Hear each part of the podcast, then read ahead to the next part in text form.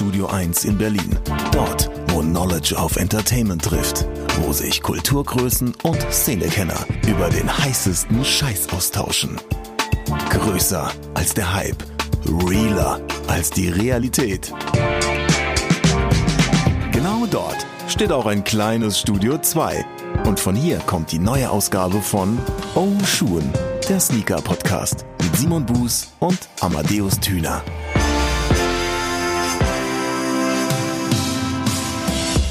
Alles neu macht der Mai, aber ein paar Dinge, die bleiben wie immer. Und zwar äh, Oshun, der Sneaker-Podcast, alle zwei Wochen mit Amadeus Thüner und Simon Buß. Das bin übrigens ich. Hallo und herzlich willkommen zur 28. Episode. Amadeus, wie geht's dir so? Ich bin beeindruckt von deinem Einstieg gerade. Das hat äh, schon Tagesschau-ähnliche Zustände angenommen. Das ist ja so, als ob man da nicht sagen könnte, so, ey, neue Folge, los geht's. Nein, Simon muss es wieder hochoffiziell machen. Soll ich eigentlich unseren Instagram-Account umbenennen in Oshun Podcast unterstrich official? Gefällt mir. Gefällt mir. Nee, ach, mal, hör auf. Äh, ja, aber vielleicht nächstes Mal. Vielleicht Ja. nächstes Mal. Ja. Amadeus. Vielleicht startest du in der 29 einfach und dann machen wir das Ganze einfach ein bisschen schneller, ein bisschen zackiger auf den Punkt.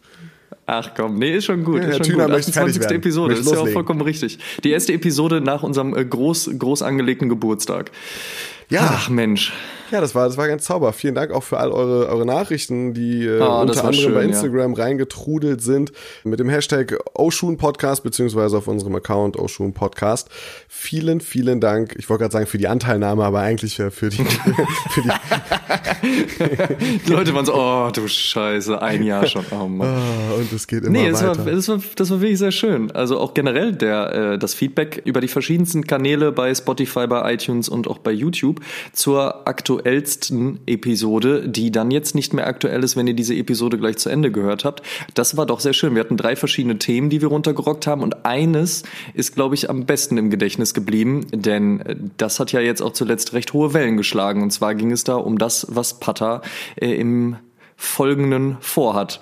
Und da gibt es ja jetzt, ja genau, da gibt es ja jetzt die offizielle Bestätigung auch äh, auf Internetseite, beziehungsweise auch auf den äh, eigenen Kanälen.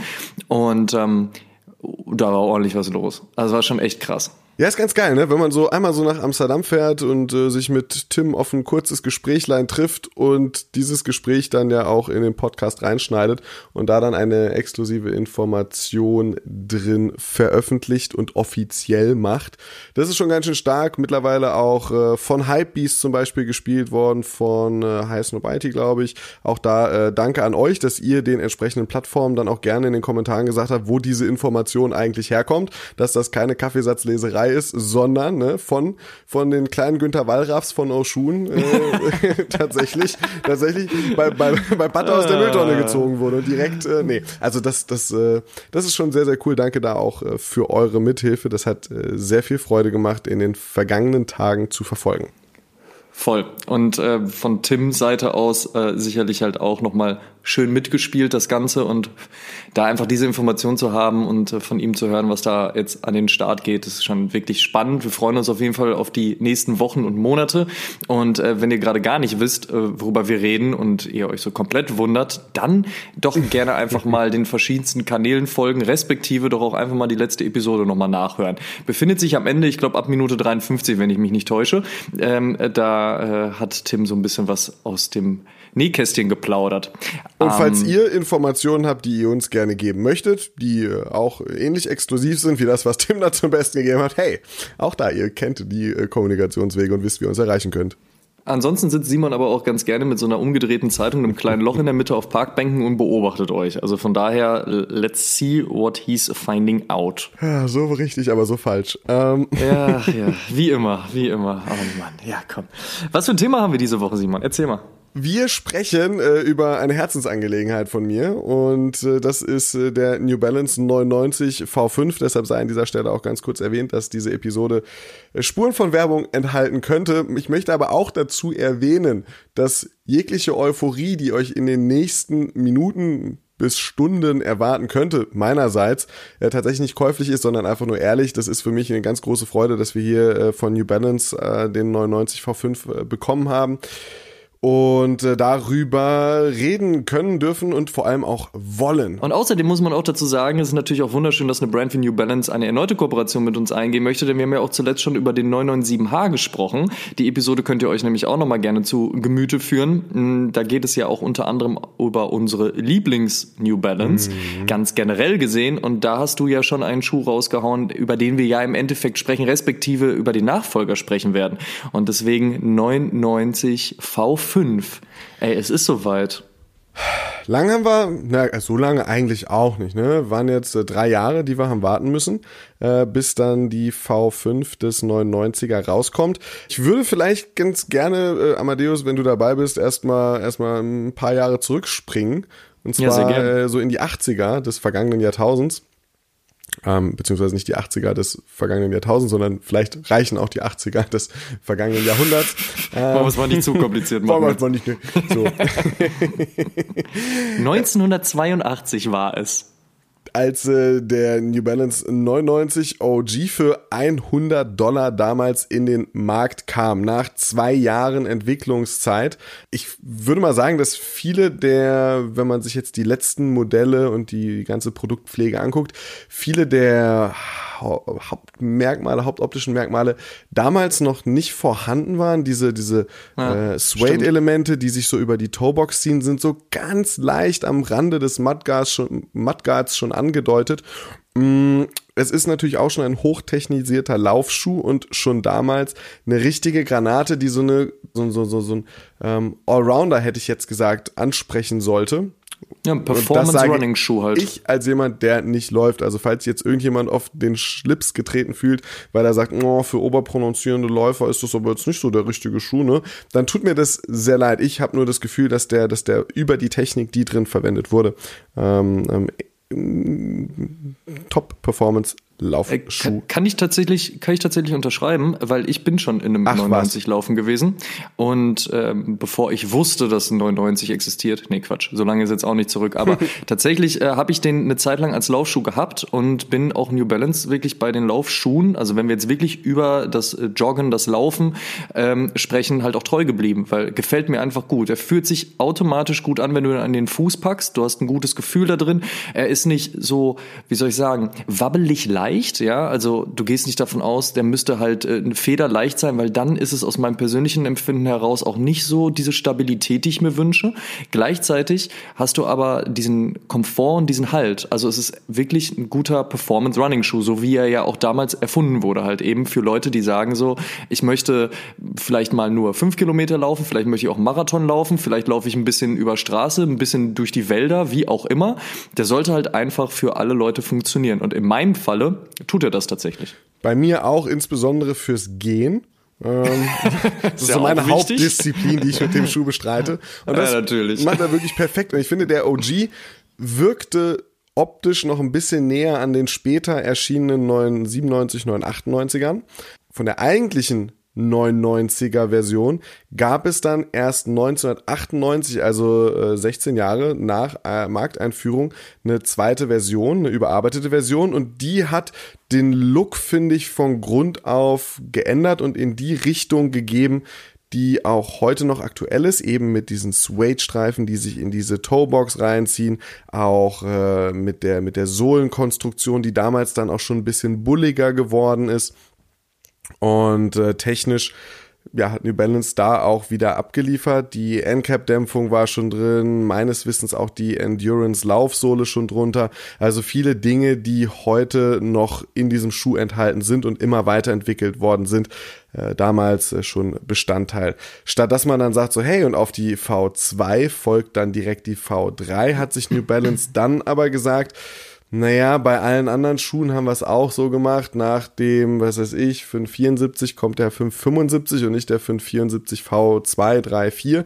Hm, deshalb hat man dann gesagt, um in dieser Nomenklatur zu bleiben und die Lücke zum neuen 95 zu schließen, fängt man dann mal mit einem neuen 91 an. Äh, geht auch über einen 92 und 93 zwischen äh, 2001 und 2008 war das. Und äh, der 991 äh, hat ja auch einen, einen sehr berühmten Fan, würde ich mal sagen. Oh ja, das stimmt. Da gab es jemand, der hat ihn sehr gerne am Fuß gehabt. Der hat auch sehr viel produziert, womit wir heutzutage arbeiten. Ja, oder überhaupt, ne, da war nicht nur der 91er, sondern auch den 93er äh, hat, hat, er, hat er getragen, der gute Steve Jobs. Richtig. Genau, das war so, glaube ich, sein Good-to-Go-Outfit. Rollkragen, Pullover und dann vor allen Dingen zum Schluss eben auch der 993. Das waren schon so die Dinge. Deswegen hat man, ähm, glaube ich, bei New Balance auch sehr schnell immer so diesen, diesen Dad-Shoe-Aspekt gehabt. Also wenn wir jetzt nochmal mhm. zurückspringen und überlegen, dass er, als er 82 auf den Markt kam, eben auch 100 Dollar gekostet hat, war natürlich echt ein also ein Quantensprung des Preises, hätte ich fast gesagt. Es war äh, vorher nicht normal, dass ein Schuh einen derart hohen Preis hat. Da muss man sich 82 auch mal vorstellen, da war das Ganze ja auch noch mal ein bisschen was anderes. Heutzutage schmeißt man ja mit Geld um sich, als wenn kein Morgen mehr geben würde. ähm, aber vielleicht auch deswegen war es halt so, dass Leute gesagt haben, ah, okay, das sind dann halt eben die Väter, die halt auch mal ein bisschen mehr verdienen und dann draußen in ihrem Vorgarten den Rasenmäher schwingen und dann halt aber eben auch äh, nochmal eine Runde laufen gehen. Angesagt allerdings war äh, die 99er-Reihe aber auch immer bei Rappern. Das ist ja auch so ein Ding. Also wenn ich mal überlege, gerade Rack One vom Wu-Tang Clan, großer Fan vom New Balance gewesen. Oder auch, wenn man aktuelle Leute rannehmen möchte, so jemand wie Meek Mill, äh, die haben das Ding auch immer gefeiert.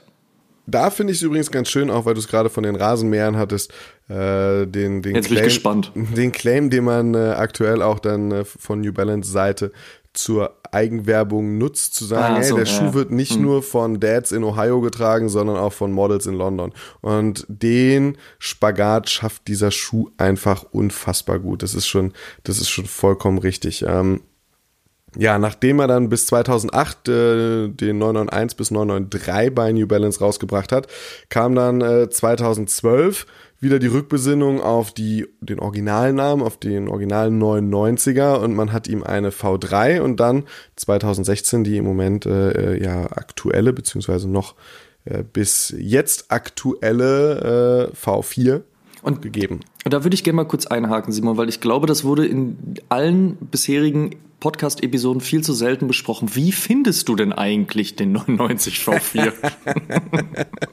Und welche Farbe gefällt dir da am besten? Ja, danke, danke, dass du fragst, weil ich auch wirklich diesen Podcast, wir machen ihn seit 28 Episoden und ich denke mir immer so, wann können wir denn eigentlich auch mal über das sprechen, was mir so wichtig ist? Graue Boah. New Balance Schuhe. oh Mann, ja komm, was? Ja, nee, das ist, das ist tatsächlich für mich ähm, ähm, V3, V4, also das ist ja über den Sp spätestens den neuen 93er sieht man ja schon ganz klar auch die Richtung, die es dann später seit 2012 mit V3 und V4 äh, gegangen ist äh, in, dem, in dem New Balance 99 ich finde das großartig. Das ist so eine tolle Silhouette und sie, sie schafft halt für mich etwas. Sie ist bullig, ohne irgendwie Balenciaga zu sein, so was halt komplett over the top cartoonesk ja schon ist. Ähm, sie schafft es, sie schafft es qualitativ hochwertig zu sein, also die Materialien Made in USA, Freunde, das ist äh, à la Bonheur und dazu kommt dann ja noch, dass es einfach ein grauer Schuh ist, und er ist nicht langweilig. So, das musst du ja auch erstmal schaffen. So einen einfarbigen, monochromen Fall. Schuh. Und, und, und, und das sind halt Dinge, die, die, die halt sehr gut sind. Dazu kommt natürlich eine Technik, also äh, die, die, die Dämpfung und das, was ich eben auch über Stabilität und Flexibilität gesagt habe, das, das, das, das vereint dieser Schuh sehr gut. Eine Ortholine-Einlegesohle ist auch noch drin. Also das ist dann auch, auch sehr komfortabel. Und ich, ich weiß, das ist für mich einfach, einfach so sehr nah an perfekt. Bei mir war es ja eigentlich immer die 500er-Reihe, die ich sehr gefeiert habe. Mhm. Und daran hat sich heutzutage auch nichts geändert. Ich mag das einfach, weil es für mich auch aus der New Balance-Historie heraus neben dem 1500er eigentlich so der Sneaker auch für mich ist. Das hatte halt viel damit zu tun, was man damals in, in London auf der Straße gesehen hat, als man da eine Zeit lang mal war oder halt auch eben ähm, durch Freunde und Bekannte. Und da auch der Schwenk dann eben zu dir. Je öfter ich bei dir auch den 99 V4 gesehen habe, desto mehr war ich so, okay, den habe ich echt sträflich außer Acht gelassen. Es ist echt ein richtig, richtig guter Schuh. Man kann den zu vielem kombinieren, ob man jetzt eine Pinroll macht oder halt einfach nur die Hose ein bisschen hochkrempelt oder ob man auch eine kurze Hose dazu trägt. So, der funktioniert einfach gut, weil er einfach einen wirklich richtig schön dynamischen Shape hat. Halt eben auch daraus entstanden, dass er halt natürlich ein Performance-Running-Schuh war und ist. Ähm, und man den auch heutzutage noch dazu nutzen kann, also ohne Probleme. Das gibt ja auch, es gibt ja auch da immer viele Leute, die halt auch bei den verschiedensten Brands dann immer sagen, ach ja, toll, früher war das halt, weiß ich nicht, eine Running-Silhouette, eine Basketball-Silhouette, die kannst du ja heute gar nicht mehr auf dem Platz anziehen, mit der kann ich ja gar keinen Sport machen, die funktioniert ja jetzt nur noch, wenn ich, keine Ahnung, meine fünf Meter von der Haustür bis zum Club laufe oder ähnliches. Mhm. Ähm, das ist halt bei dem 99 überhaupt nicht der Fall. Also den kannst du dir auch noch an den Fußstangen ganz normal Sport damit machen, wenn du Bock drauf hast. Du kannst ihn aber auch ganz normal anziehen und sagen so, ey, das ist jetzt mein Good-to-Go-Schuh für den Tag. Und das fand ich dann bei dir, wie gesagt, wie gesagt, ganz nice gesehen zu haben. So, ah, doch, doch, der 99 V4, starker Schuh und jetzt auch gerade mit dem Update ähm, des V5 wirklich eine stabile Rakete. Ich habe ihn jetzt die letzten Tage öfter am Fuß gehabt, bin ein bisschen mit dem spazieren gegangen und habe mich echt wirklich immer darüber gefreut. Also jetzt auch zuletzt, ne, war ja auch der der Switch von äh, es könnte doch noch der Winter zurückkommen zu ha, hier ist der Sommer. so, ähm, also dementsprechend auch in den verschiedensten Outfits, sage ich mal, funktioniert er wirklich sehr gut und was mir bei dem 99 auch sehr gut gefällt, ist halt eben der Blick auf die Toebox. Ich habe immer so ein bisschen Problem damit, wenn die Toebox zu asymmetrisch wird. Mhm. Naja, egal ob durch halt Nähte oder oder durch abgesetzte Patterns oder ähnliches. Ähm, ich mag es dann doch halt eher auch, wenn der Schuh, wenn du oben drauf schaust, eben den Blick, den du als Träger selbst hast, gut funktioniert und das gefällt mir beim 99 V4 und auch beim V5 sehr gut. Eben halt mit der Mesh Toebox da drauf, dass halt eben so die zwei Nähte trotzdem symmetrisch funktionieren und das ist halt echt ein schönes Gerät und einfach geiler Shape. Mhm. Ich bin voll bei dir. Also das ist das Hätte mich auch gewundert, hätt, du Fan. Hättest du es nicht gesagt, hätte ich es gesagt. ja, siehst du, so kann es passieren. Aber jetzt so für, für dich auch, ich meine, du hast ja auch den V4 jetzt wirklich ähm, lange und auch sehr gerne getragen. Wo siehst du auch so ein bisschen die Unterschiede jetzt zum V5? Ist das jetzt ein riesiger Sprung oder ist es doch noch ein bisschen eher eigentlich ähm, der DNA treu geblieben und hat nur kleinere Änderungen drin? Ich finde ehrlich gesagt, dass die, dass die, ich würde mal sagen, optische Modellpflege von V4 zu V5 doch auffällig geraten ist. Also es ist jetzt nicht so ganz dezent mal hier die eine Linie ein bisschen verändert oder äh, mm, da mal ähm, ein bisschen entschlackt, sondern die, die, die Sohle wirkt deutlich aufgeräumter. Da fängt es schon mit an. Die Laufsohle unten drunter, wenn man sich das jetzt mal genauer anguckt, da gibt's ein paar Änderungen, aber äh, die sieht man ja nicht so oft. Aber die Mittelsohle ist ein bisschen aufgeräumter. Das Upper, finde ich, ist wesentlich, ich würde mal sagen, sleeker. Es ist, es ist klarer geworden. Es wirkt für mich ein bisschen näher am 992, 93 als an der V4 dran, weil die Augen auf der Seite verschwunden sind. Neben dem New Balance N rechts und links sind ja noch so zwei, zwei ganz kleine äh, Ebenen, die, die nochmal auf das Mesh runter zeigen im Leder. Ja. Die sind verschwunden. Die Linienführung von der Ferse bis vorne in den Mudguard rein ist, ähm, ist, ist eigentlich eine Linie, die nicht mehr richtig unterbrochen ist. Und dadurch ist es halt sehr viel klarer. Es ist eigentlich, wenn man sich den Gesamtschuh anguckt, ähm, würde ich tatsächlich trotzdem als Modellpflege bezeichnen, aber es ist schon viel passiert. Dann kommt ja auch noch dieses TPU-Element äh, unterhalb des Knöchels auf der Seite mit dazu wo ich im ersten Moment, und das muss ich ganz ehrlich sagen, als ich den Schuh auf den Press Days äh, einer Berliner Agentur im, lass mich nicht lügen, war das so Oktober, November, Oktober, November äh, 2018 ja, das erste Mal mhm. gesehen habe. Genau. Habe ich gedacht so, was ist das für eine Plastikteil schon da an dem Schuh dran? Was habt ihr, was habt ihr da gemacht? Aber ganz ehrlich, je häufiger ich es sehe, desto weniger schlimm finde ich es, weil normalerweise mein erster Gedanke war so, Mann, das ist ein, ist ein Made in USA Schuh, das ist hochwertig, ihr verwendet so geiles Pigskin Suede und so, das ist, das ist alles toll und, und, und, und ich feier's, aber, aber wieso macht ihr jetzt Plastik dazu? Echt? Aber, das hat mich gar nicht gestört, ehrlich gesagt. Doch, optisch total, aber mittlerweile, Echt? mittlerweile fällt es mir gar nicht mehr auf. Oh. Ich finde es eigentlich einen ganz netten Akzent. Und dann ist, glaube ich, die, die gravierendste Veränderung, wird man dann, dann nochmal auf der, auf der Ferse hinten sehen, wenn da dann äh, statt diesem einfachen 3M-Element, was bei V4 war, äh, dann dieses Doppel-V prangt, mhm, äh, also genau. V5, äh, da in ein Element zusammengeklappt und ich, äh, Für alle Leute, die vielleicht im Mathematikunterricht nicht aufgepasst haben, die 5 römisch ist auch ein V, deswegen V, V. Falls ihr in Mathe nicht aufgepasst habt, aber äh, bei Latein auch nicht, da hättet ihr es übrigens auch mitkriegen können.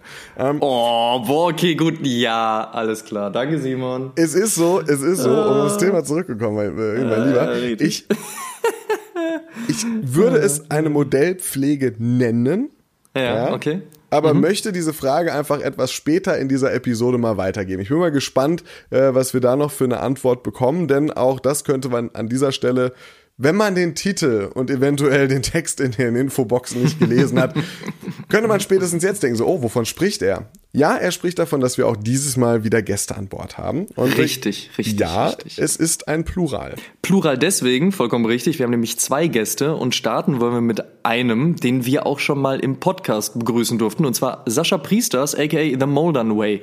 Ähm, ein sehr wertgeschätzter Freund und Kollege und großartiger Fotograf. Und der durfte nämlich zuletzt. Daran. Äh, wie war das nochmal mit äh, der Blende? Oh ja. Sascha hat mir persönlich sehr, sehr viel über Fotografie beigebracht. Ich bin ihm heute auch noch sehr dankbar. Wenn es euch ähnlich geht und ihr denkt, so, ach, ich müsste mal was über Fotografie lernen, gerade im Hinblick auf Sneaker und Streetwear, hört euch auf jeden Fall die Episode mit Sascha an. Er hat da gut was rausgepackt und auch im jetzigen Moment hat Sascha was sehr Schönes mitgebracht. Und zwar war er nämlich zuletzt mit New Balance in Boston.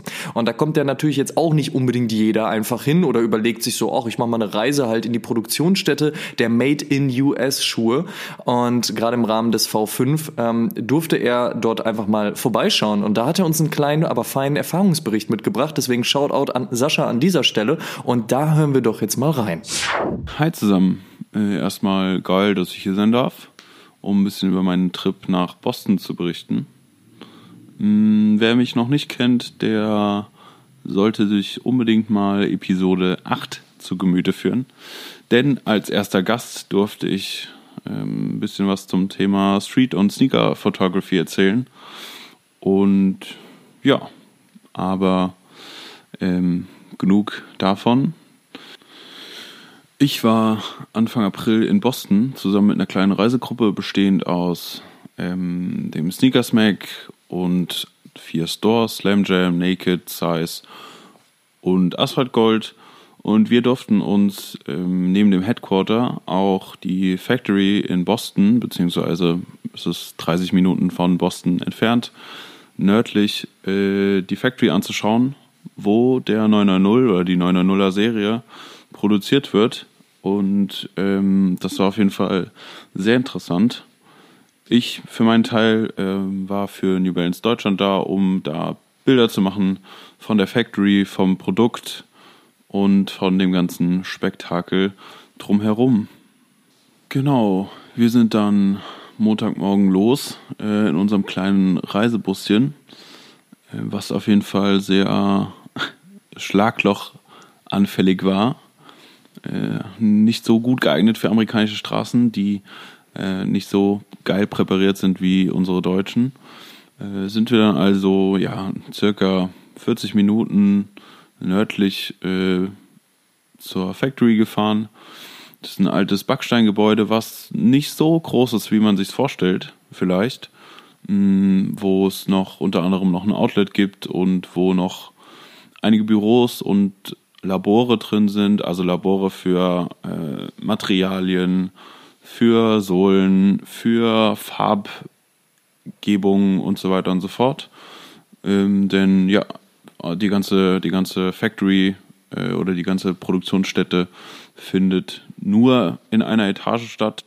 Und wenn ich mal mit ein bisschen Wissen und ein paar Zahlen angeben kann, okay, wow, zehn Dinge, die ich in meiner Schulzeit nie gesagt habe. Äh, also ähm, es arbeiten dort 197 äh, Mitarbeiter, davon natürlich nicht alle in der Produktion selber, denn da sind noch ja, Produktionstechniker angestellt, äh, Ingenieure und äh, die natürlich auch gebraucht werden, um die Produktion auch am Laufen zu halten, äh, neue, neue Produktionswege zu implementieren oder auch halt bei neuen Modellen äh, selbst in der Produktion zu helfen. Auch ein paar Designer sitzen da, für die es natürlich äh, cool ist, direkt an der Produktion zu sein und auch mal ähm, Samples schneller produzieren zu lassen, ähm, als wahrscheinlich ja, in anderen Firmen oder anderen, bei anderen Brands. Mm, die insgesamt produziert äh, New Balance dort in Boston circa 1500 Schuhe am Tag in sieben Produktionslinien. Also es wird, es gibt pro Modell oder pro Farbgebung in manchen Situationen auch eine Produktionsstätte. wo dann die, äh, die Schuhe gefertigt werden, denn natürlich braucht man für bestimmte Modelle auch andere, andere Schablonen für äh, die Lederteile. Und daher muss es einfach getrennt werden, weil nicht äh, einfach zwischen den Modellen ohne Änderung in der Produktion gewechselt werden kann. Durch einen langen Gang vorbei an Umkleidekabinen und äh, ja, Sample-Laboren sind wir dann Schutzbrillen bewaffnet, äh, Safety First natürlich, äh, direkt auch in die Produktionsstätte rein. Und dadurch, dass das, dass die Produktion im, im zweiten Stock liegt und mit, ja, der komplette Boden ist aus Holz und es sind auch Fenster da, wirkt es nicht so fabrikmäßig, wie man sich das vielleicht vorstellen mag, sondern es ist relativ entspannte Atmosphäre. Die Leute sind eigentlich alle gut gelaunt. Ähm, Natürlich hat mal jemand einen schlechten Tag, aber generell wurden wir da sehr, sehr freundlich begrüßt und auch, ähm, wenn wir mal was fragen wollten oder mal ein Foto machen, mach, gemacht haben, äh, ja, hat uns das keiner böse genommen. Wobei ich sagen muss, dass mir die Mitarbeiter schon irgendwie ein bisschen leid getan haben, weil wir da wie so eine Reisegruppe äh, im Zoo um diese einzelnen Stationen geschlendert sind und tausend Fotos gemacht haben. Äh, ich hoffe, dass wir da niemanden äh, verschreckt haben und nach unserem Aufenthalt da keine äh, äh, bitte nicht ansprechen Schilder äh, aufgebaut wurden. Ähm ja, und wir haben dann natürlich äh, einmal die Produktionslinie äh, durchlaufen und praktisch den Entstehungsweg von einem 9.0 äh, live begleitet. Und ja, wie sollte es da anders anfangen als beim Leder? Hm, es gibt dort Lederteile, die sind so circa 1,50 mal 1,50 groß. Die werden natürlich erstmal inspiziert. Dazu gibt es eine, ja, eine Maschine, ähm, wo das Leder ausgelegt wird, auf wie, wie einem Tisch. Und über diesem Tisch ist eine, eine Vorrichtung mit einem, mit einem Laser und einer Kamera. Die Kamera scannt diesen, dieses Lederteil und ähm, der Laser markiert dann dadurch fehlerhafte Stellen im Leder, also sei es ähm, ja, fehlerhafte Farbe, fehlerhafte Lederstruktur, Teile, die zu rau, zu aufgeraut sind, also einfach äh, Stellen, die nicht genutzt werden können, um sie am Ende auf einem auf einem äh, Schuh drauf zu nähen. Und äh, diese markierten Stellen äh, werden von einem Mitarbeiter nochmal geprüft und nochmal umkreist, sodass dieses Leder dann eine Station äh, ja, weitergereicht werden kann, wo es eine ähnliche Maschine gibt, jedoch äh, scannt diese Maschine dieses Leder nochmal und berechnet, wie viele Lederteile, also weil der, ja, der 9.0 besteht aus circa sieben, acht größeren Lederteilen, die natürlich alle aus diesem Leder ausgestanzt werden sollen. Und diese Maschine berechnet, ähm, wie viele, wie möglichst viele Lederteile äh, auf diesem Leder ausgestanzt werden können, sodass natürlich am wenigsten Ressourcenverlust da ist, weil es kostet nur Geld und äh, bringt dem Tier, das dafür gestorben ist, auch nicht wirklich was. Diese einzelnen Lederteile werden dann an die Nähstation, so nenne ich sie mal, verteilt, ähm, wo dann nach und nach der Schuh zusammengesetzt wird. Dazu komme ich aber gleich, denn vorher gibt es noch einen Schritt, beziehungsweise die Grundlage dieses ganzen Schuhs ist äh, das Mesh. Das Mesh ist nämlich äh, durchgängig über den ganzen Schuh und auch unter den Lederteilen ähm, es dient nämlich als Basis für den ganzen Oberschuh. Was man sich vorstellen kann, dass dieses Mesh aussieht wie so ein, wie so ein U, was am Ende natürlich auch geformt wird. Und auf diesem Mesh werden alle einzelnen Lederteile nach und nach in den einzelnen Stationen draufgenäht. Pro Nähstation wird immer nur ein Teil verbaut. Das heißt, ähm, der Produktionsschritt an einer Nähstation ist immer der gleiche.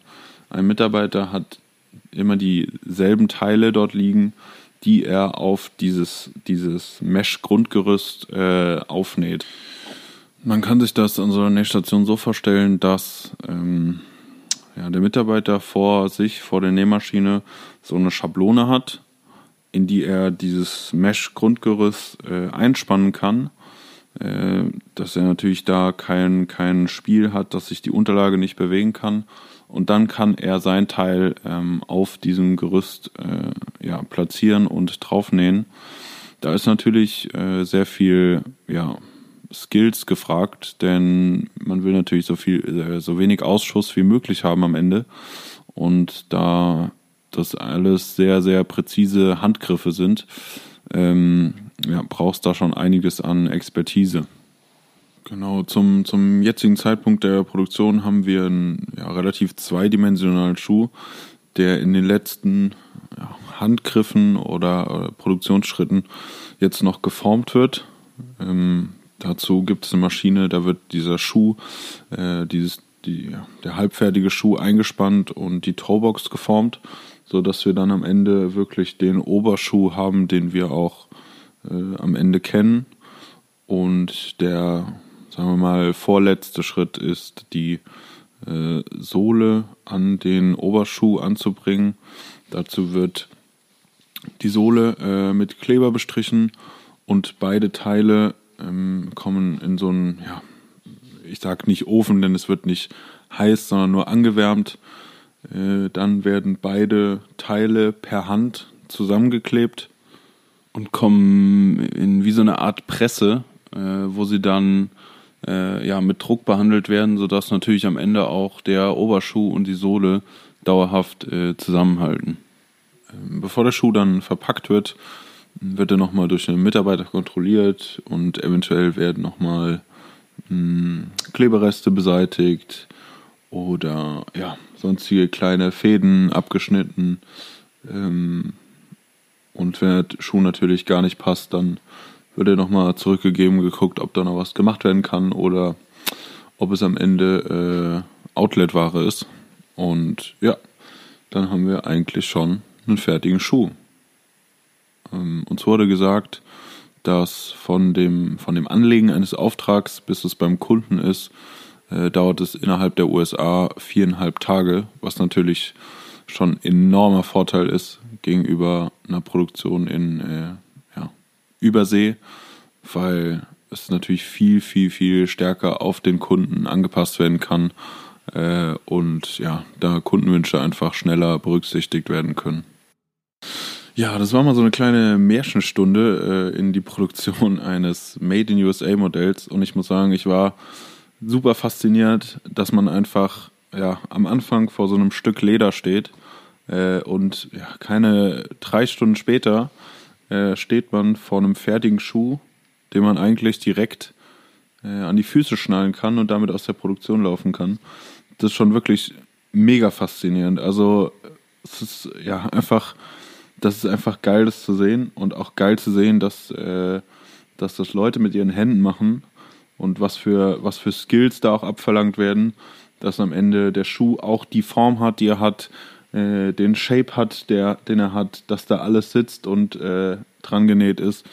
Das, ja, dem wird man sich irgendwie erst bewusst, wenn man das mal wirklich live gesehen hat. Und ähm, ja, also jedem, der da mal die Chance zu hat, ähm, sich das mal live anzuschauen, dem kann ich das nur wärmstens empfehlen, weil das wirklich, wirklich eine Erfahrung wert ist. By the way, mir gefällt der V5 nicht nur, weil ich in Boston war. Ähm, mir hat der V4 schon gefallen und äh, ich trage den Schuh wirklich sehr, sehr gerne. Daher ähm, müsste ich jetzt zu meiner Meinung dazu schreiben, dass sie nicht sponsert ist. sondern mir der Schuh wirklich gefällt und ist eigentlich so, ja, mit mein liebstes Modell von New Balance, einfach weil ich super oft am Fuß habe. Ja, kann man nicht anders sagen.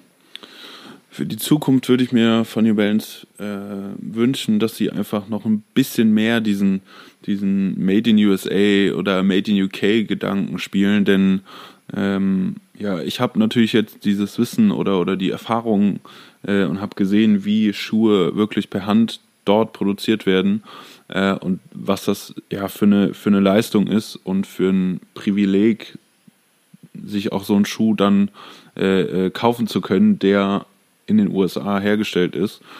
Und das ist ja im Vergleich zu anderen Marken schon so ein äh, Alleinstellungsmerkmal. Also äh, andere Firmen, äh, Brands ziehen da auch nach, aber bei New Balance hat es einfach so eine Historie, die wirklich wunderbar ist. Und ja, ich denke, da könnte New Balance auf jeden Fall noch mehr Leute für begeistern, wenn, wenn sie dieses Wissen oder diese Erfahrung, die jetzt ich habe, auch anderen Leuten irgendwie vermitteln könnten. Von daher bin ich gespannt, was da noch kommt. Ja, und äh, ja, wer das Internet äh, in den letzten Wochen nicht komplett ausgeschaltet hat, konnte vielleicht feststellen, dass der gute Jaden Smith äh, in den letzten Wochen sehr, sehr viel New Balance getragen hat.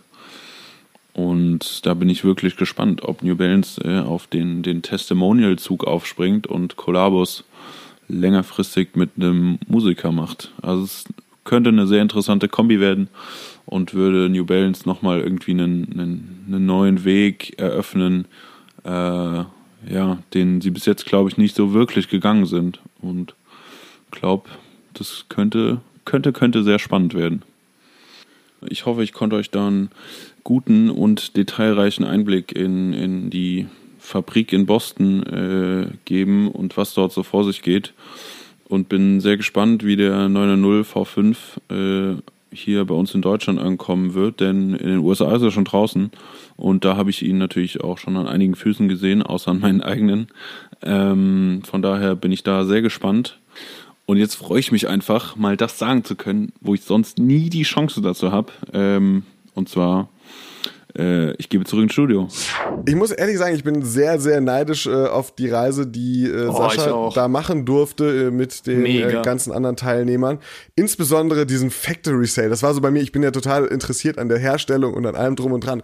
Aber total. wenn ich höre, dass es graue New Balance Schuhe als Factory Sale gibt, dann ist das, da schlägt dein Herz höher. Dann ist das etwas, was mich äh, ad hoc triggert. Ähm, ich fand es krass zu hören, halt wie, wie man da so durch die Fabrik läuft und wie das Ganze überhaupt entsteht, was die für Produktionszeiten auch haben. Ey, und vier Stunden, ich, ich äh, viereinhalb Tage, Entschuldigung, viereinhalb Tage. Und ich fand es halt vor allen Dingen auch geil, als er sagte halt, und da läuft man so durch die Fabrik, aber da sind auch Fenster und die haben auch eigentlich alle so ein gutes Wesen und sind freundlich.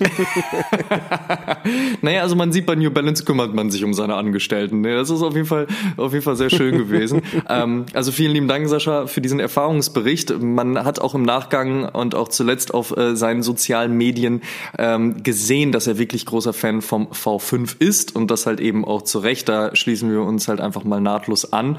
Und wenn wir uns das nächste nächste Mal sehen, Sascha, dann auf jeden Fall mit dem richtigen Schuh am Fuß gehen wir uns mal alle fröhlich High Five. Ne? High Five, Five, Five verstehst du? Five. Five. Ne? Ah, okay, gut. Ist angekommen. ähm, ja. Ja, finde ich, finde ich großartig. Und was für mich äh, ja immer noch offen geblieben ist, die Frage, ob New Balance den 99er über ähm, das Update von V4 auf V5 na, wie ich es genannt habe, optischen Modellpflege unterzogen hat oder äh, ob das tatsächlich jetzt mehr ist als das. Äh, also ob das wirklich eine Weiterentwicklung ist. Ich weiß gar nicht, wie da jetzt dann der Begriff wäre, der eben das Plus an Entwicklungen noch zum Ausdruck bringen kann. Brauche ich jetzt auch nicht irgendwie versuchen, im Kaffeesatz zu lesen, denn äh, dafür, für diese Frage und auch noch die eine oder andere mehr, haben wir uns nämlich einen zweiten Gesprächspartner geholt. Und das muss yes. man sich jetzt mal überlegen. Ich komme ja selber von den öffentlich-rechtlichen, ja. Ich weiß, wie toll diese äh, Rundfunkgebühr ist. Jeder hasst sie zu zahlen, aber letztlich bekommen wir dafür ja tollen Rundfunk. Aber ihr müsst es sehen, bei uns zahlt ihr erstmal nix und wir erfüllen unseren Bildungsauftrag trotzdem. Ah, schön gesagt. Achso, wenn ihr das kommentieren wollt, könnt ihr das gerne bei YouTube machen, bei Spotify und bei iTunes ein Abo dalassen und so.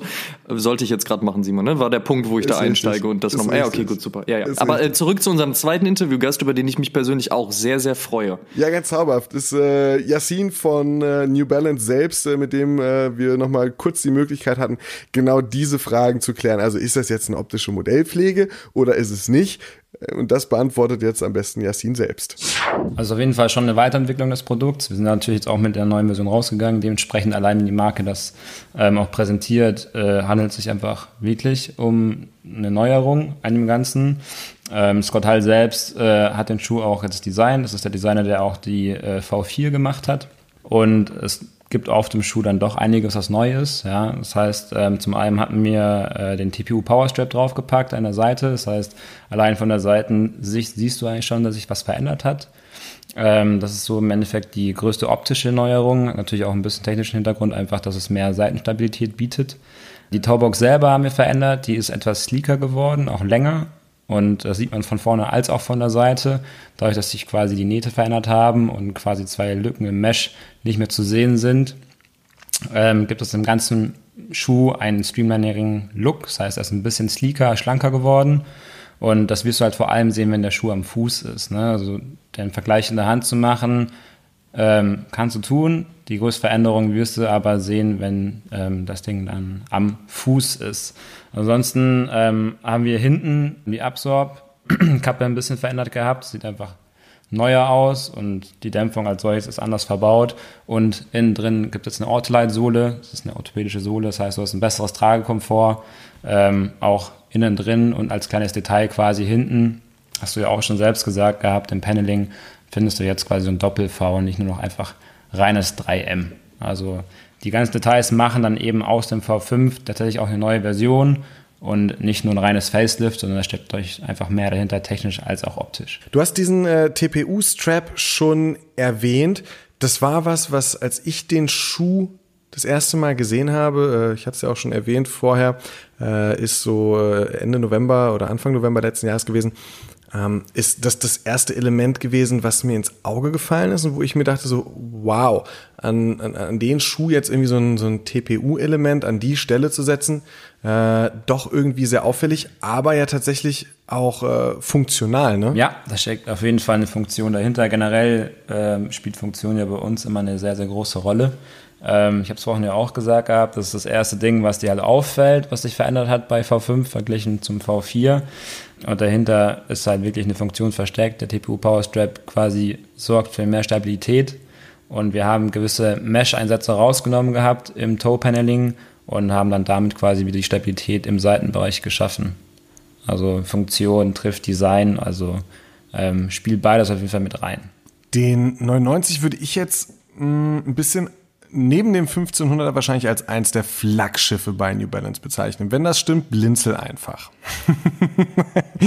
es ist ein Podcast, man, man, man hört es. Äh, nein, ernsthaft. Also, ähm, ist es dann deshalb auch eine Modellreihe, bei der man an so eine Weiterentwicklung, wie du gerade auch sagst, äh, noch mehr mit Samthandschuhen rangeht als vielleicht an andere äh, Modelle im Hause? Beziehungsweise ist das etwas, was man, was man äh, besonders schützt? Also der 99 ist auf jeden Fall das Flaggschiff, also das Power Horse quasi bei New Balance. War damals auch der erste Laufschuh, der die 100-Dollar-Marke geknackt hatte. Äh, dementsprechend war von damals schon eine sehr hohe Bedeutung innerhalb unseres Hauses halt für die Silhouette vorhanden. Das ist jetzt immer noch Stand der Dinge. Es ist mit das wichtigste Silo, was wir haben. Und hast auch richtig gesagt, ja klar, wir fassen das Ganze sehr, sehr vorsichtig an und werden auch die nächsten Monate da weiter auch am Ball bleiben. Also es ist kein Style, der irgendwie in nächster Zeit einen Takedown erfahren wird oder so. Ähm, sprich, wenn man 997 denkt, ähm, ist es erstmal kein 990S oder H geplant. Das ist einfach quasi Top-Notch Craftsmanship von New Balance in der Qualität und Performance. Darf ich da aber mal kurz einhaken? Wieso gibt es, also was, was sind die Gründe, dass es davon keinen Takedown gibt? Kannst du das nochmal ein bisschen beschreiben? Es gibt da jetzt nicht das Geheimrezept bei uns, wo wir sagen, okay, wir müssen jetzt einen Takedown quasi für eine Silhouette erschaffen und damit eine andere Zielgruppe erschließen. Dadurch, dass er früher die höchste Bedeutung hat und jetzt mit das wichtigste Modell nach wie vor ist und so auch seinen Anklang im Markt findet, besteht erstmal auch kein Grund quasi, äh, da in eine andere Richtung mit zu laufen ganz easy eigentlich. Wie ist denn die zukünftige Planung für die Silhouette, für den 99er? Also jetzt ohne, ohne das weniger wertschätzen zu wollen, dass jetzt gerade erstmal der 990 V5 gefeiert wird, aber ähm, wird es da einfach so weitergehen oder gibt es da schon konkretere Pläne zu sagen, hey, ähm, da ist, selbst wenn man diese Silhouette mit größter Vorsicht und Sorgfalt behandelt, äh, gibt es trotzdem für die Zukunft schon ein, zwei, drei Plänchen in der Schublade? Also V5 ist ja sagen, gerade erst auf dem Markt. Ähm, es gibt jetzt quasi in der Schublade gerade noch nichts, was Richtung V6 deutet. Generell gibt es ein Update auf diesem Style dann, wenn wir sagen, okay, der Markt hat sich in gewisser Weise satt gesehen oder wir haben Novum, ähm, dass wir in diesem Schuh verbauen wollen, aber es ist kein Masterplan vorhanden, ab wann quasi eine Änderung kommt. Und wir werden jetzt auch erstmal in V5 spielen, inline als auch mit gewissen Kollabo-Partnern dieses Jahr. Und ähm, was genauso kommt, äh, wird man dann noch sehen. Da kann ich noch nicht so viel vorwegnehmen, aber es gibt auf jeden Fall einiges in petto, wo man sich drauf freuen kann. Ähm, United Arrows and Sun wäre, glaube ich, schon so eine dieser angesprochenen Collabs, die jetzt äh, direkt zum Start kommt. Ähm, selbst wenn du jetzt natürlich sagst, dass du noch nicht so viel dazu sagen kannst zukünftig. Ähm, bei der V4 war zum Beispiel Stussy ein, ein Collab-Partner. Wird es denn auch in die Richtung, zumindest in so eine Richtung weitergehen? Oder ist es, ist es äh, eher so, dass man wie bei United Arrows and Sun bei, bei Retailern auch bleibt? Oder gibt es auch sowas, was out of the box ist oder was, was mit Apparel-Brands geplant ist oder irgendwas ähnliches? Also unser Portfolio an äh, Partnern ist sehr, sehr, sehr groß, von Designern, Retailern als auch anderen Marken. Ähm, wie genau ähm, quasi die Überraschungen dann alle aussehen, äh, werde ich auf jeden Fall nicht vorwegnehmen, aber man kann sich auf jeden Fall auf vieles freuen mit bekannten Partnern als auch vielleicht ein paar neuen Sachen. Dann mal eine, eine ganz persönliche Frage. Es ist, wenn man diesen Podcast vielleicht auch so ein bisschen, ein bisschen verfolgt hat, äh, jetzt keine große Überraschung, dass ich ein, ein riesiger Fan dieser Silhouette bin von, von deiner Seite aus, so, wie gefällt dir denn eigentlich die Weiterentwicklung von V4 auf V5? Wie kommt es bei dir an? Ähm, ist das, bist auch hier zum, zum Interview in Studio 2 ja auch schon mit 99 einmarschiert. Äh, ist das, ist das auch so deine Silhouette? Also 99 auf jeden Fall einer der Top-Picks quasi, wenn ich morgens aufstehe und gucke, was ziehe ich an. Ähm, ich finde den V5 vor allem am Fuß extrem gelungen. Ich war am Anfang doch skeptisch, muss ich sagen, als ich die ersten Bilder gesehen hatte. Da hatte ich ein Sample in der Hand und war so, okay, krass, äh, man sieht eine Veränderung, das Ding ist wirklich super wertig nach wie vor, es ist einfach schlanker. Und ich hatte es vorhin angesprochen gehabt, man sieht es einfach am Fuß, dass der V5 extrem gelungen ist und freue mich auf jeden Fall, mir da demnächst ein paar Schätze dann an die Füße zu schnallen. Glaubst du denn, dass der V5, der ja vielleicht, äh, du ja jetzt in dieser Episode auch schon ein, zwei Mal gefallen, dieses Wort, dieses geflügelte, dieses Dad-Schuh-Thema. Glaubst du, dass der Schuh da eine gewisse Abhängigkeit an den Trend jetzt hat, dass er daran gekoppelt ist? Oder ist das auch was, wo du sagst, Mensch, völlig losgelöst davon, ähm, diese Silhouette gibt es seit 1982, die wird es auch 2032, Dad-Schuh-Trend hin oder her. Wie ihr es ja auch so schön selbst sagt, äh, bei Dads in Ohio an den Füßen genauso geben wie bei Supermodels in London. Also der Schuh hat schon ohne den Dad-Schuh-Trend funktioniert. Du hast selber gesagt, seit 82 gibt es den Style. Der hängt auf jeden Fall nicht an dem Dad-Schuh-Trend. Der wird so oder so funktionieren. Der wird von extrem vielen Menschen auf der ganzen Welt gefeiert aus den allermöglichsten Branchen und Stilrichtungen. Ähm, und dadurch, dass es einfach hier nochmal ein Update quasi gekommen ist, das ein Tick schlanker ist, klar kann man sagen, okay, ähm, wir sind auch schlanker geworden auf dem Schuh, aber es ist auf jeden Fall immer noch der beliebte 99er Look mit einem Update. Ähm, aber völlig losgelöst an sich von einem Trendgedanken, weil der Schuh schon immer funktioniert hat. Ich bin tatsächlich ja äh, äh, auch sehr begeistert von dieser Silhouette. Äh, Amadeus äh, würde ich jetzt einfach mal äh, unterstellen, ist es so, wie ich es in den letzten, letzten 40, 45 Minuten mitbekommen habe, auch ein sehr großer Fan. Sascha Priesters, der aka The Moldaway, der auch in, ähm, in den USA mit war, ja auch hier im Podcast zu Wort gekommen ist, auch ein großer Fan dieser Silhouette. Fragen wir uns einfach mal gemeinsam, wie kann man eigentlich kein Fan von diesem Schuh sein? Das ist eine sehr schöne Frage. Das ist eine Frage, die lässt sich auch gar nicht so leicht beantworten. Ich glaube, das ist ein Schuh, wie vorhin auch gesagt, der losgelöst von Trends funktioniert. Der hat seine Liebhabergruppe, was vielleicht manche Menschen abscheut, kann der Preispunkt sein. Aber wenn man sich ein bisschen mit der Materie befasst, sieht man, dass man für das Geld extrem viel Schuh bekommt, mit einer extrem hohen Wertigkeit. Und ähm, ich glaube, sobald man da einmal irgendwie ein Auge für hat und ein Gefühl für entwickelte, ähm, bleibt die Liebe eigentlich auch nicht mehr aus. Das ist ein Produkt, das überzeugt. Äh, mich hat es auch extrem schnell überzeugt. Das ist einer der Schuhe, wie gesagt, den ich mir am liebsten um den Fuß schnalle. Und ähm, die Leute, die noch nicht das Glück hatten, den am Fuß zu tragen, sollten es einfach mal machen. Sobald du einmal drin stehst, glaube ich, wirst du mir beipflichten, willst du auch erstmal nicht so schnell wieder raus. Ja, und dann äh, zweiter Shoutout der Episode eben an Yassin. Vielen lieben Dank, dass du uns da noch diverse Fragen beantworten konntest. Ich finde es ja großartig, dass wir eben halt Leute auch ähm, dazu bewegen können, uns Rede und Antwort zu stehen, die halt eben genau äh, sehr nah am Produkt dran sind und halt eben von der Brand kommen, weil die dann einfach nochmal Insights haben, die man sonst vielleicht nicht so kriegen würde. Und das finde ich sehr, sehr spannend. Von daher vielen lieben Dank, Yassin. Ähm, ich finde es auch super, dass er meine Frage bezüglich der anstehenden Collabs schon mal so ein bisschen anschneiden konnte und schon mal so ein bisschen was verraten hat. Ähm, mhm. Ich fand ja auch den 99er Seafoam, den es damals gab, extrem stark. Der kam ja im Juli 2018 ähm, in diesem Türkis, in diesem grün, blau. Oh, der war sehr, sehr schön umgesetzt. Oh ja. Das hat mir auf jeden Fall sehr gut gefallen. Ähm, auch zu erwähnen Concepts, die natürlich immer einen krassen Job machen. Die haben auf jeden Fall auf der 990 V2 Silhouette äh, 2017 haben sie was Schönes umgesetzt und zwar in diesem äh, Plum. Wie übersetzt man Plum vernünftig? Was ist das? Ähm, Eine Pflaume. Ja, danke du Pflaume. ja, was Ach so, ist so eine, lila. Art, so eine Art, so eine Art lila, genau. Und das fand ich auch richtig stark. Deswegen ich bin sehr gespannt, was da passiert, weil jetzt haben wir ja zur Markteinführung in Europa am 4.5. haben wir den Grey Castle Rock, ne? Also das, was Simon am meisten liebt, wo ich aber auch sage, das ist für mich die New Balance Farbe überhaupt grau. So einfach und schlicht wie sie ist, so schön funktioniert sie auf New Balance Silhouetten und halt aber auch eben ein All Black Colorway, der auch wirklich sehr, sehr schön rüberkommt. Also wenn man mal ein bisschen Auswahl braucht, hat man da auch noch einen schwarzen. Aber am 18.05., also auch gar nicht mehr so lange hin, kommt das ganze Ding nochmal in Navy.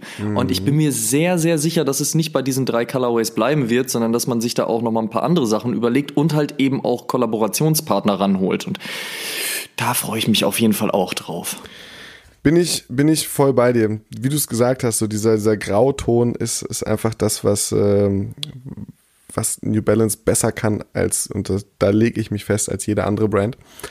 Gehe ich mit. Ich, ich ähm, mit. ich freue mich einfach auf das, was mit dieser Silhouette äh, in diesem Jahr noch so passieren wird, insbesondere jetzt in den nächsten Wochen. Du hast es schon gesagt, mit den ersten drei Colorways.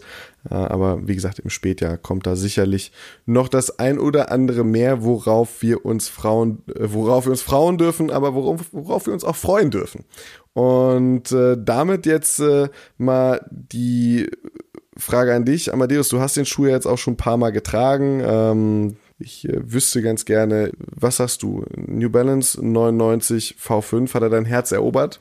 Ich muss ja noch mal zurückgreifen auf das, was ich am Anfang gesagt habe. Der V4 ist ja erst durch dich so richtig in meine, in meine Wahrnehmung gerutscht so und hat mir da schon immer sehr, sehr gut gefallen. Ich finde den V5 auf jeden Fall großartig. Also äh, ist eine zeitlose Optik, ist ein geiler Materialmix, ist hochwertig gearbeitet. Es hat halt genau diesen Punkt, dass man sagt, ein klassischer Running Shoe, der halt aber eben so auch auf Modeebene funktioniert, wenn man es mal so nennen möchte. Und ey, hands down, einfach wirklich ein guter Schuh. Ich bin sehr gespannt, wie gesagt, was da in den nächsten Monaten noch passiert oder halt auch in den nächsten Jahren. Gibt es einen V6, einen V7? Also man ist, man kann davon ausgehen. Aber jetzt State of the Art, jetzt zum jetzigen Zeitpunkt super Schuh. Ich habe am Anfang, ich habe es ja auch äh, im Verlauf der Episode gesagt, ich fand so ein, zwei Elemente erstmal ein bisschen ähm, verwirrend, wie dieses TPU-Element. Je länger ich es mir angeguckt habe, desto besser fand ich es. Und das finde ich schön, wenn es nicht eine komplett unauffällige Modellpflege ist, äh, wo man sagt so, naja, okay, man hat äh, vielleicht eine neue Farbe mit ins Sortiment genommen oder vielleicht äh, das N ein Millimeterchen weiter nach links und äh, auch etwas weiter nach unten eingerückt, sondern wirklich sagt, okay, es sind Veränderungen da. Ähm, und das finde ich, das, das finde ich gut, selbst wenn man halt mal einen Moment braucht, um sich diese Veränderungen an dieser Silhouette wirklich auch, auch so dran zu gewöhnen und, und sich vor Augen zu führen und äh, seine Meinung dazu zu bilden. Und ich finde, es ist ein wirklich großartiger Nachfolger und eine großartige Weiterentwicklung von V4 auf V5. Und ja, auch ich freue mich sehr jetzt auf äh, die nächsten Wochen und Monate mit dem Schuh. Also ich kann Rack One auf jeden Fall verstehen, dass er den 990er immer sehr gerne getragen hat. Und für mich rutscht der 990er äh, V5 vor allen Dingen jetzt auch gerade in meine geliebte Richtung der 5er Reihe und halt eben auch der 1500er Reihe und deswegen freue ich mich sehr, dass der 990 V5 jetzt genau wie die 5er Reihe und auch die 1500er sich äh, perfekt in meinem Schuhschrank machen. Und äh, freue mich da sehr darauf, dass da wieder einen weiteren New Balance Schuh gibt, den man auf jeden Fall ohne Frage einfach wirklich abfeiern kann. Und äh, damit haben wir eigentlich auch diese 28. Episode doch eigentlich äh, sehr gut zu einem Fazit und zu einem Ende gebracht. Ich freue mich sehr auf die 29. mit dir, Simon. Wir haben auf jeden Fall viele, viele schöne Themen auf dem Zettel. Das reicht noch bis zu den nächsten Episoden. Deswegen auch nochmal vielen lieben Dank an euch, die uns da doch auch immer mal wieder ähm, ein paar Informationen geben oder auch sagen, hey, habt ihr nicht Bock mal darüber zu quatschen? Ihr könnt euch fast sicher sein, das meiste steht echt schon auf dem Zettel. Wir haben auf jeden Fall richtig Bock drauf. Da wird vieles, vieles kommen. Und ähm, Knackfrage der Woche ist natürlich, wie findet ihr den 990 V5? Gefällt er euch? Freut ihr euch drauf? Habt ihr ihn vielleicht schon? Ähm, wie gefällt euch das Ganze drumherum? Lasst es uns wissen bei YouTube in den Kommentaren, bei Spotify, bei iTunes oder auch in einer Instagram-Nachricht, gerne auch in den Kommentaren unter den jeweiligen Fotos. Da freuen wir uns immer sehr. Und dann äh, hören wir uns in Episode 29 wieder. Bis dahin, macht euch einen schönen Tag und äh, Macht's gut. Tschüss. Bis bald. Ciao.